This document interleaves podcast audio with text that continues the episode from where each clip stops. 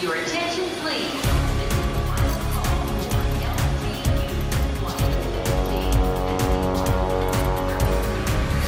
A hora dos portugueses. O dia começa cedo para Oscar Carvalho e Solana Martins. Casados há 27 anos, decidiram mudar de vida, de país e continuar o negócio de família. Já lá vão 18 anos. Minha mãe já trabalhava com isso, a minha irmã também já trabalhava com, com ouro.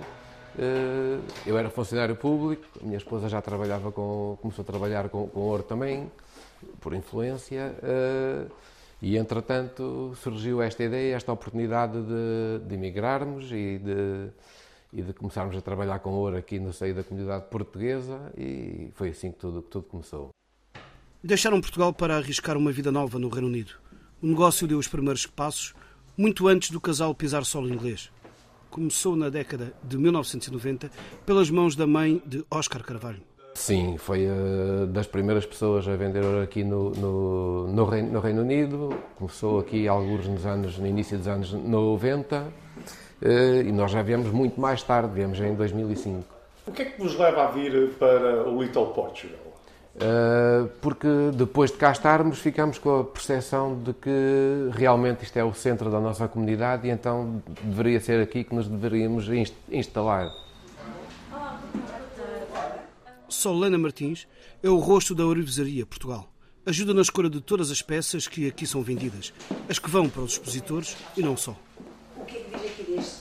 As joias que uso diariamente, ah, as clientes, claro, gostam, gostam de ver e normalmente perguntam sempre se tem uma peça igual à minha, se posso arranjar igual à minha, porque pronto, a pessoa acaba por depois, eh, com o uso, o cliente consegue, consegue ve- ver como é que a peça assenta, não é? Pronto, e a própria beleza da peça. O ouro português, além de mais valioso, é muito procurado. Estados Unidos e Canadá são os principais compradores. Aqui dentro do próprio Reino Unido, exportamos para Liverpool, Manchester, exportamos, não, vendemos.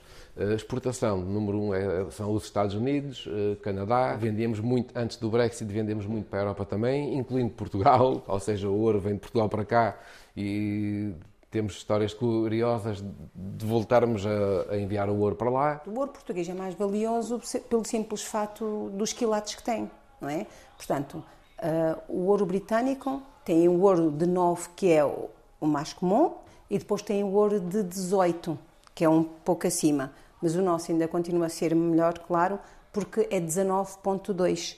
Portanto, tem mais quilates, não é? Portanto, num ouro de 19.2 é 80% ouro puro e depois as 20% portanto, é constituído por liga.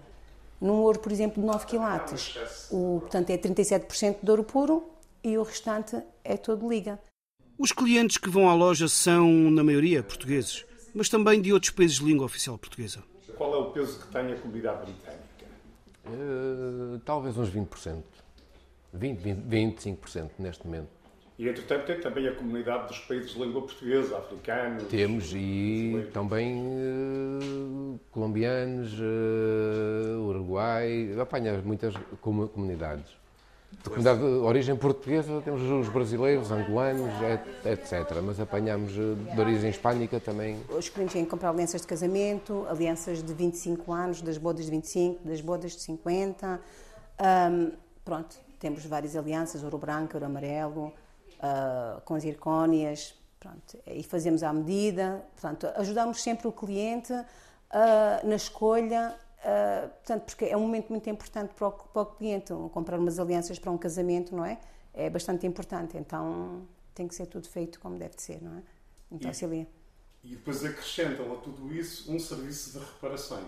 Sim, sim, também, também. Sim. Temos um serviço personalizado e temos um serviço de reparações também, que é o cliente, por exemplo, se precisar de uma reparação num fio, num anel, ou seja o que for, a gente põe novo. A peça fica completamente nova. Fazemos polimento, fazemos eh, soldaduras, eh, fazemos tudo. O coração de Viena é das peças com carimbo português, que está sempre na moda e nem as atrizes de Hollywood lhe conseguem resistir.